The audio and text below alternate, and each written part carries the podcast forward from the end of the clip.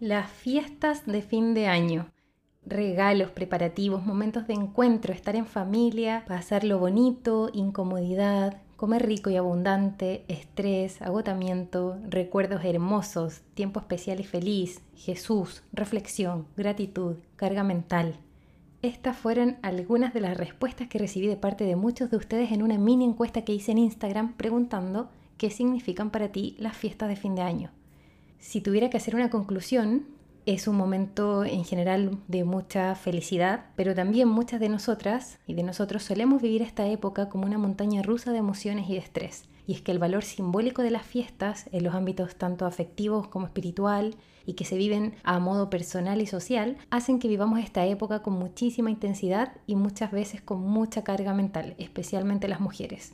Además, la comida y todo lo que gira en torno a ella es también un tremendo mundo, desde un comentario desubicado hasta ese llamado a comenzar la dieta en enero, muchas veces hacen que específicamente en los momentos de reunión familiar también podamos encontrarnos abrumadas. Por eso en el episodio especial de hoy te comparto algunas herramientas y consejos que he ido recopilando de excelentes profesionales de la salud y que te ayudarán a reflexionar, a soltar algunas responsabilidades y a que puedas elaborar respuestas para poner límites cuando traspasan tu espacio personal.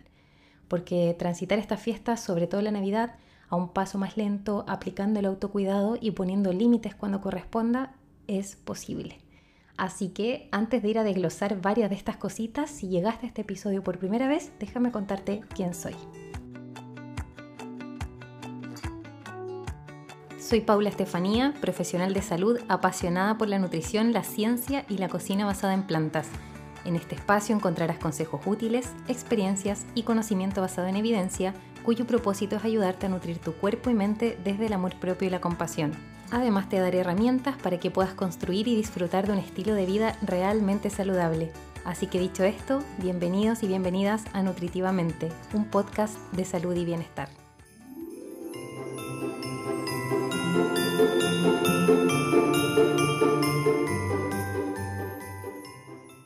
Diciembre suele ser uno de los peores meses del año para muchas personas. Y es que entre juntas, juegos de amigos secretos, compras de regalos, el tratar de hacer cosas buenas por otros, despedidas, graduaciones, cierres laborales, académicos, balances personales, etc., sumado a todo lo que venimos haciendo y cargando en el año, y si más encima tenemos uno que otro cumpleaños por ahí, me parece sumamente humano y lógico que lleguemos a estas fechas con los niveles de cortisol, la hormona del estrés, por las nubes.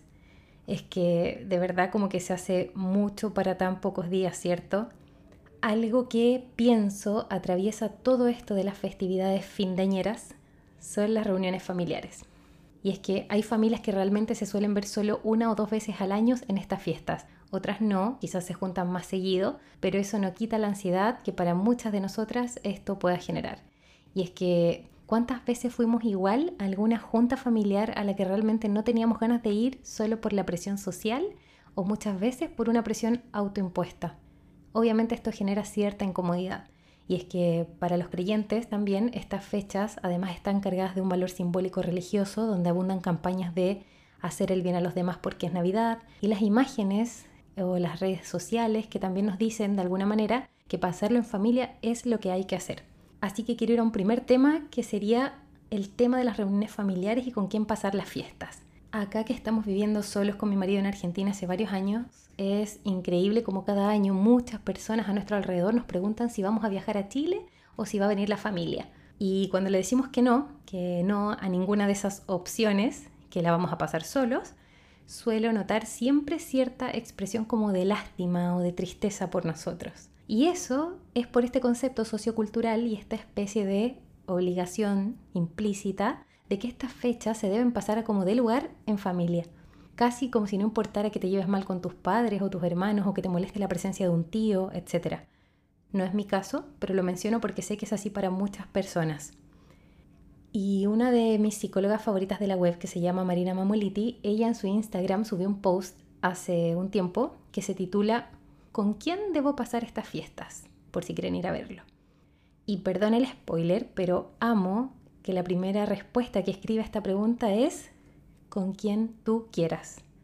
Obviamente después va ahondando y da algunas recomendaciones para poder pasar las fiestas de la mejor manera posible y se las quiero leer. La primera recomendación es no te obligues a pasar las fiestas con quien no quieres. Tienes todo el derecho a elegir con quién compartir o no estas fechas. Deja de lado la hiperexigencia. No te exijas pasar unas fiestas como ves en las películas de Hollywood. Plantéate estas fechas como un momento de disfrute y de calma. 3. Escucha y satisface tus necesidades. Si necesitas dar un paseo a solas, hazlo. Si necesitas visitar a un amigo o un familiar que no ves hace mucho, hazlo. Cuídate. No te fuerces a mostrarte diferente a como eres. Si bien las presiones sociales están vigentes durante todo el año, durante las fiestas parecen intensificarse. Aprovecha esta época para trabajar la autoaceptación y la tolerancia.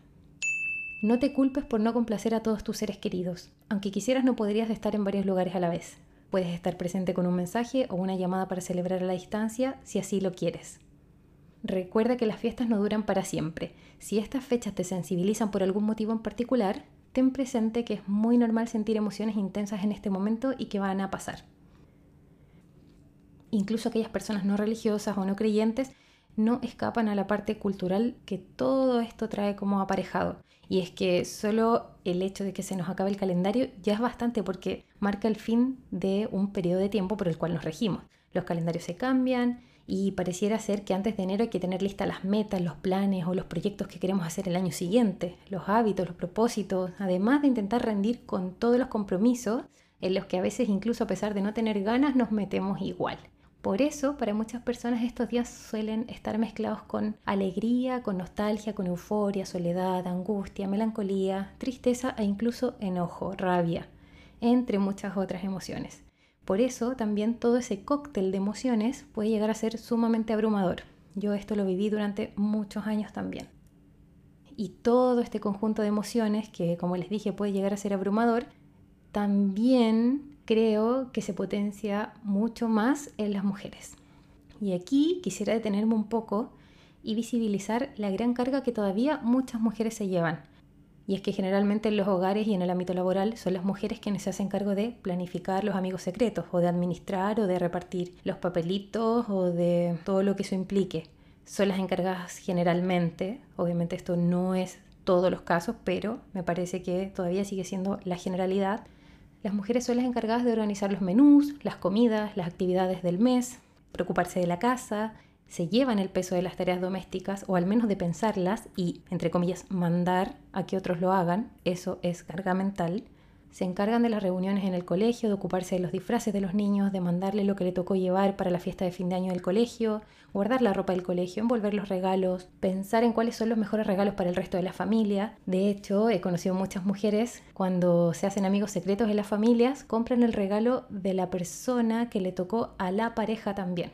Después también se encargan de hacer las compras o en el mejor de los casos de hacer la lista de compras Generalmente las mujeres somos las que sabemos la fecha, los horarios de las reuniones, también somos las que solemos contestar las preguntas de los familiares que andan averiguando qué cuánto calza el hijo o cuál es la talla de camisa del marido.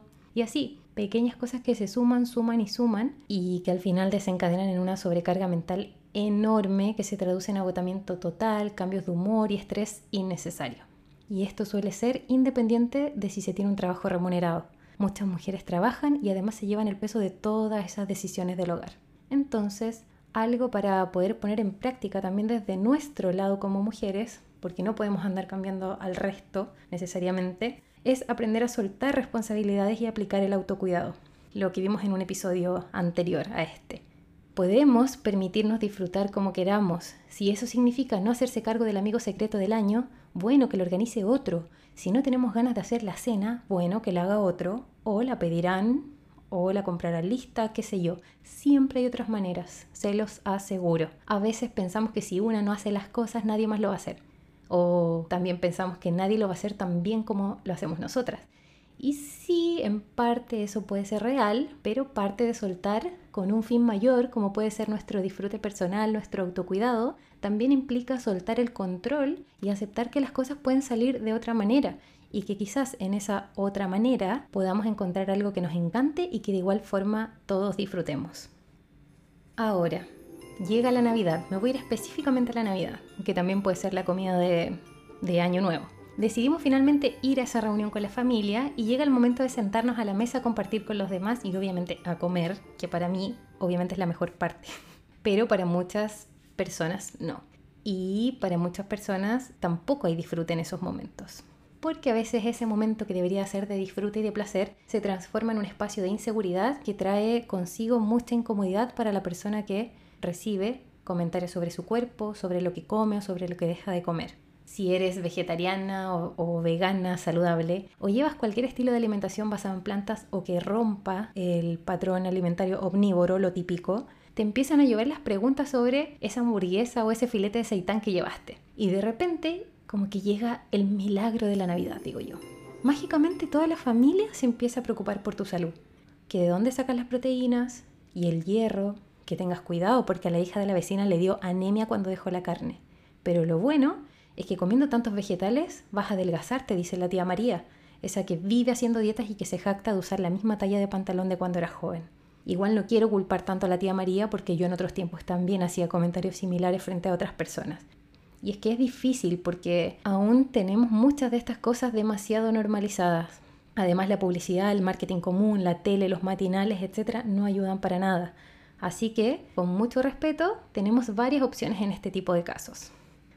Si tenemos ánimo y ganas, podemos responder las preguntas con evidencia o con nuestro sentir, dar nuestras razones, si queremos, podemos explicar, podemos educar sobre nuestra alimentación, etcétera, siempre y cuando tengamos ánimo y ganas. También podemos desviar el tema, hablar de otra cosa, o, con respeto obviamente, decir que no tenemos ganas de hablar del tema y punto. Si alguien se siente ofendido con ello, bueno, el problema ya es de la otra persona, tú puedes seguir disfrutando ese filete de seitán jugoso y tus papitas al horno. Es verdad que las fiestas abundan más que los regalos y los Pokémones, digo yo, los comentarios sobre los cuerpos de los demás y la comida. Muchos de ellos pueden parecer inocentes, pero dejo algunos aquí eh, que se me ocurrieron, que he escuchado, que me han dicho, para que reflexionemos en que a veces un comentario, por muy sano que parezca, porque quizás incluso lo hacemos hacia nosotras mismas, puede afectar a la persona que está al lado que a lo mejor viene lidiando hace años con una mala relación con la comida e incluso con algún trastorno de la conducta alimentaria. Algunos de estos comentarios podrían ser, y aquí dejo abierto que ustedes piensen, los que se les ocurran o los que hayan escuchado, pero pueden ser del tipo, uy, voy a salir rodando de aquí. O cuando termine la cena voy a tener que soltarme el botón del pantalón. O voy a comérmelo todo, total, en enero empiezo la dieta. Otro comentario muy personal puede ser como, voy a tomar nomás porque hay que portarse mal para pasarlo bien comentarios que podemos hacer a otras personas. Hoy está como más gordita la prima Gertrudis. ¿Te fijaste que la domilla no se depila? No sé cómo puede andar así. Se veía tan linda el año pasado y mírala ahora, se le salen todos los rollos. Oye, que está flaca la rosita, se ve regia. ¿En serio te vas a comer todo eso? Así que, por favor, por favor, les pido que nos grabemos bien esto no se opina sobre el cuerpo ni sobre lo que los demás comen. Es que de verdad no sabemos lo que esa persona puede estar atravesando ni cómo pueden llegarle a afectar nuestras palabras, incluso cuando nos las decimos como a nosotras mismas. De hecho, en algunas personas, eh, especialmente aquellas que sufren de algún TCA o trastorno de la conducta alimentaria, podemos hacer que se disparen en ellos conductas peligrosas. Entonces, supongamos que vamos a una fiesta o una reunión y sabemos que alguien en nuestra familia o en ese círculo sufre de algún eh, TCA, lo que podemos hacer son varias cosas. Y te voy a dar cinco consejos para que tú, como parte de su entorno, no la calles y al contrario puedas ayudar a esa persona que ya bastante mal lo debe estar pasando con su trastorno. 1 no le restes importancia a lo que esa persona te esté contando. Puede que quizás no seas del todo capaz de comprender en ese momento las preocupaciones o los pensamientos de una persona con trastorno de la conducta alimentaria. Sin embargo, eso no significa que eso que te está contando no sea algo real o algo que le provoque sufrimiento. Así que escúchala con respeto y aplica la compasión. 2. Si esa persona no tiene ganas de hablar, está perfecto, hay que respetarlo también. No se trata de esconder lo que le sucede, quizás simplemente para ella no es el momento adecuado para conversar. Supongamos que además tienes una relación de confianza con esa persona y a lo mejor en este afán de preocupación quieres indagar en algo o saber cómo está, pero a veces pasa que ni siquiera la misma persona sabe bien lo que le pasa o no puede expresarlo en palabras. Y esto igual aplica para todos un poco. Si es que a uno a veces le están preguntando algo y no tenemos ganas de hablar perfectamente, podemos decir que no tenemos ganas de hablar del tema y punto. Ahora, si el otro interlocutor no respeta ese límite, puedes salir de ese lugar y buscar otro espacio donde te sientas cómoda, quizás buscando a otra persona para que pueda, entre comillas, ayudarte a salir de ahí también. 3. El consejo más obvio, pero igual no tanto. Por ningún motivo hagas comentarios acerca de los cambios físicos. Esto en general, como les dije anteriormente, aplica para todos, pero especialmente para las personas con TCA, porque suelen tener una relación compleja con el físico y están siempre muy pendientes de eso. Así que no es necesario que desde afuera también se lo recordemos. De verdad que esto solo puede empeorar las cosas. 4. Intenta tener paciencia. La Navidad o las fiestas o las reuniones familiares suelen ser más complicadas para las personas que sufren TCA. Por lo mismo, es normal que suelan mostrarse más irritables o apáticos. Así que desde nuestro lado podemos practicar la paciencia, el no enojarnos con esa persona para no hacer más desagradable su momento de incomodidad. Podemos preguntarle si es que podemos hacer algo por ella o tomar distancia un momento. Tampoco creo que se trate aquí que debamos intentar arreglar o hacernos cargo de lo que le sucede al otro. Pero sí podemos tener paciencia si es que vemos que esa persona se pone irritable o se enoja con más facilidad. 5 y último, piensa en lo que te une a esa persona. Puedes proponer temas de conversación basados en eso que los une y que obviamente no sea nada relacionado con la comida, el físico o incluso me atrevería a decir nada relacionado con deportes porque socioculturalmente todavía suelen estar muy relacionados con el físico también. Así que busca algo que te une a esa persona y enfócate en eso. Y por último, recuerda que también está el resto de las familias y los amigos. No es necesario que te centres exclusivamente en esa persona. No la intentes sobreproteger ni tampoco controlar lo que hace. Simplemente mantente ahí, que esa persona sepa que tú estás ahí y puedes permanecer atento a si esa persona te pide ayuda también. Espero que pases unas muy lindas fiestas y recuerda que no es obligatorio disfrutar de las fiestas ni pasarlas con personas que te generan alguna incomodidad, ansiedad o incluso dolor. No centres tu atención en la comida. Come lo que quieras, cuanto tú quieras y cuando tú quieras. Recuerda escuchar a tu cuerpo no comentes sobre tu propio aspecto ni sobre el de los demás. Evita incluso esas miradas que juzgan, porque a veces con eso podemos causar daño. Tampoco comentes sobre lo que los demás comen, es totalmente innecesario, porque como leí por ahí una vez en una frase, cuerpos vemos, pero historias ni salud sabemos. Así que paciencia y respeto. Si ya no te quedan muchas energías y parece que todo es como demasiado, aliviana y comparte las cargas suelta responsabilidades impuestas por otros y también aquellas autoimpuestas. No cedas por la presión social, ni siquiera por la presión social de tener que sentirse bien y feliz en estas situaciones. Es muy normal sentir tristeza y otras emociones relacionadas con esto en estos días también. Si es necesario, aléjate un rato de las redes sociales que encuentro que muestran demasiada falsedad al respecto. Espero que estos consejos puedan ayudar. Te mando un abrazo gigante, gigante, gigante y espero que dentro de todo el ajetreo de verdad puedas encontrar momentos de paz para ti misma y que puedas disfrutar de estas fechas en la forma que a ti te haga sentido. Nos vemos en el próximo episodio.